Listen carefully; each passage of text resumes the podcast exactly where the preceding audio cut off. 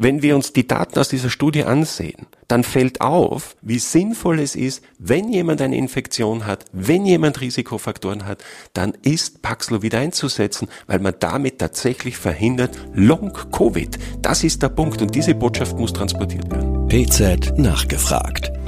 Der Podcast für das Apothekenteam. Hallo und herzlich willkommen zu PZ Nachgefragt, dem Podcast der Pharmazeutischen Zeitung. Mein Name ist Theo Dingermann, ich bin Senior Editor bei der PZ und ich unterhalte mich mit Manfred Schubert-Zillowitz, Professor für pharmazeutische Chemie an der Goethe-Universität in Frankfurt und Mitglied der Chefredaktion der Pharmazeutischen Zeitung. Hallo Manfred. Hallo Theo.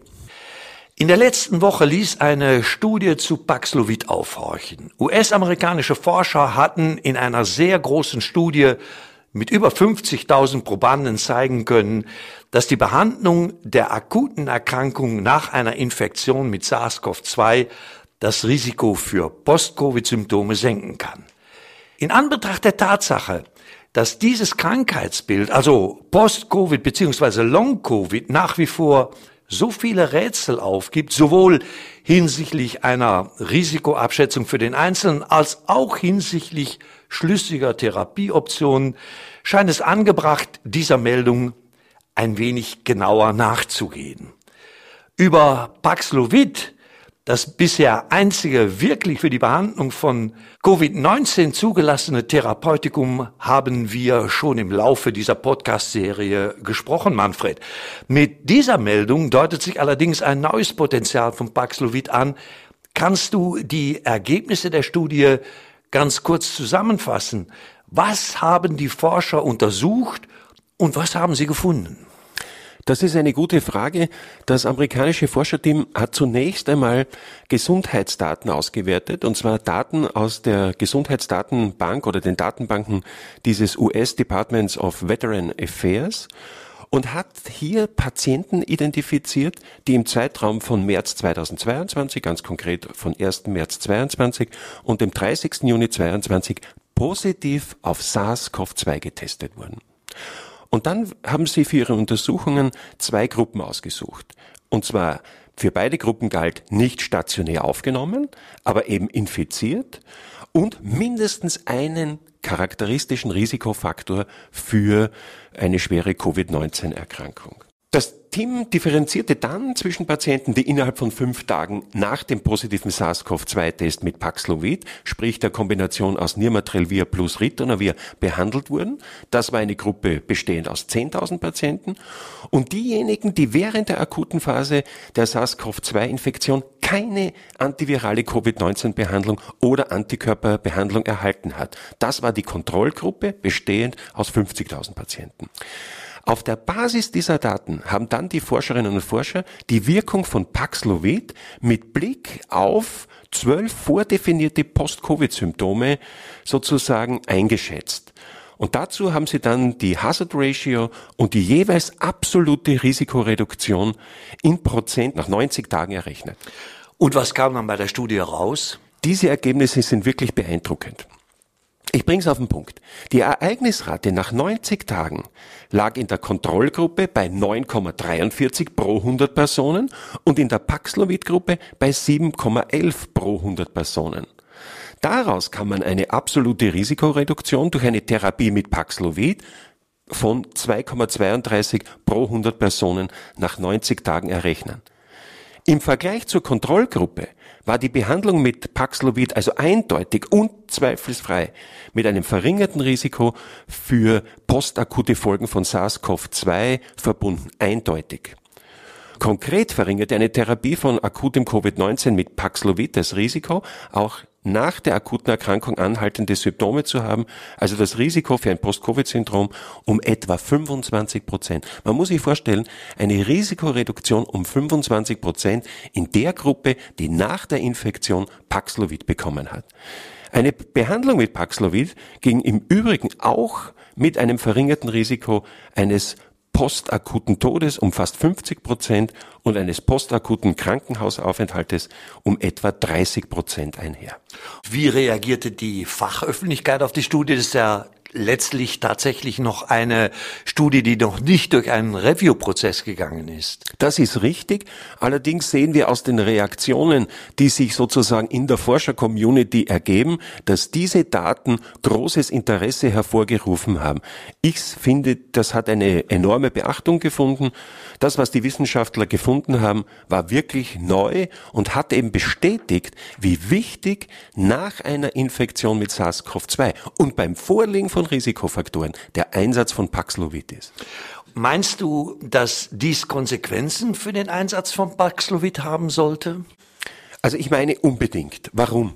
Diese Studie hat eindeutig gezeigt, dass Paxlovid zu wenig eingesetzt wird. Ganz konkret.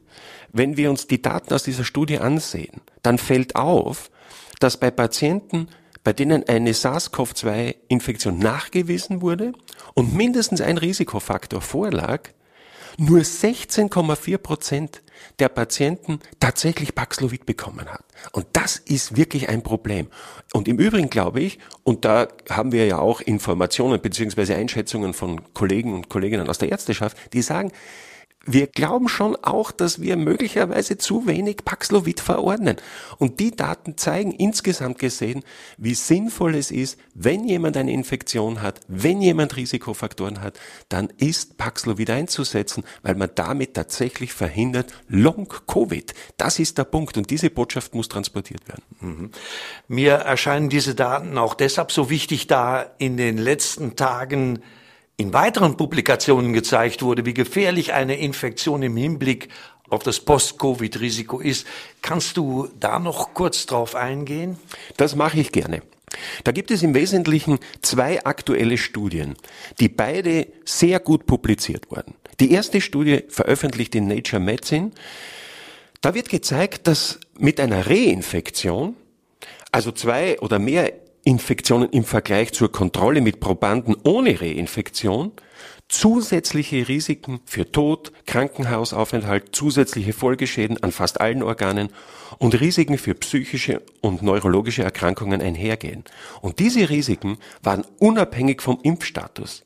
Am ausgeprägtesten waren die Risiken in der akuten Phase, blieben aber in der postakuten Phase auch nach sechs Monaten bestehen. Die zweite Arbeit auch sehr prominent publiziert in PLOS Medicine, stammt aus Deutschland. Das Bemerkenswerte an dieser Studie ist die Tatsache, dass eben gezeigt werden konnte, dass auch Kinder und Jugendliche von Post-Covid betroffen sind und teilweise noch über Monate mit Beschwerden zu kämpfen haben, allerdings deutlich weniger häufig als bei Erwachsenen. Aber zu sagen, Kinder und Jugendliche sind von diesem Problem Post-Covid nicht betroffen, wäre mit Blick auf die Daten aus dieser Studie wirklich Unfug. Das große ungelöste Problem nach der Corona-Pandemie zeichnet sich in Form einer Post-Covid-Epidemie ab. Konservative Schätzungen gehen davon aus, dass mindestens ein bis drei Prozent aller Patienten, die an Covid-19 erkranken, mit Folgeproblemen in Form von Post-Covid oder Long-Covid konfrontiert werden. Bei der enormen Zahl von Infizierten für Deutschland, ich habe das nochmal nachgeschaut, sind das momentan in der Größenordnung von 36 Millionen, werden sehr viele Menschen wochenlang, monatelang oder gar über Jahre mit den Folgen einer SARS-CoV-2-Infektion zu kämpfen haben. Hinzu kommt, dass sich die Risiken für Post-Covid-Symptome mit jeder Reinfektion signifikant erhöhen, wie du das sehr schön erklärt hast. Dies gilt es so gut wie möglich zu verhindern. Eine Option könnte darin bestehen, eine Infektion mit SARS-CoV-2 tatsächlich zu behandeln und nicht nur einfach durchlaufen zu lassen. Und diese Option sollte auch für Kinder und Jugendliche geprüft werden, da Kinder, wie man heute weiß, stärker betroffen sind, als man das anfangs geglaubt hatte. Liebe Kolleginnen und Kollegen, wie immer können Sie das alles auch auf PZ Online noch einmal nachlesen. In dem Begleittext zu diesem Podcast sind entsprechende Links gesetzt. Damit bedanke ich mich bei dir, Manfred, für die spannenden Informationen und bei Ihnen, liebe Kolleginnen und Kollegen, fürs Zuhören. Ciao, Manfred. Ciao, Theo. PZ nachgefragt. Der Podcast für das Apothekenteam.